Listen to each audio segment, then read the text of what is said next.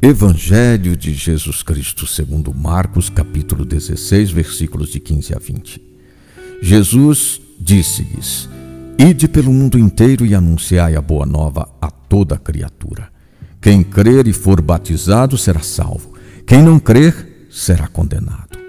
Eis os sinais que acompanharão aqueles que crerem. Expulsarão demônios em meu nome, falarão novas línguas, se pegarem serpentes e beberem veneno mortal, não lhes fará mal algum, e quando impuserem as mãos sobre os doentes, estes ficarão curados.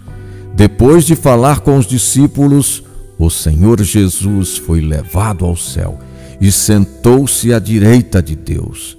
Então os discípulos foram anunciar a boa nova por toda parte.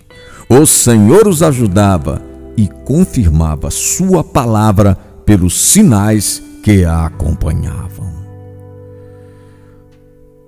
Com a solenidade da ascensão do Senhor, coroa-se sua vida e missão com o triunfo sobre a morte.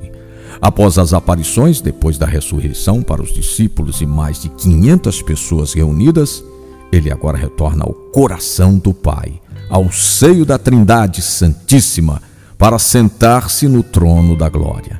Então, é hora de a comunidade continuar o projeto do reinado de Deus na terra, impulsionados pelo Espírito Santo.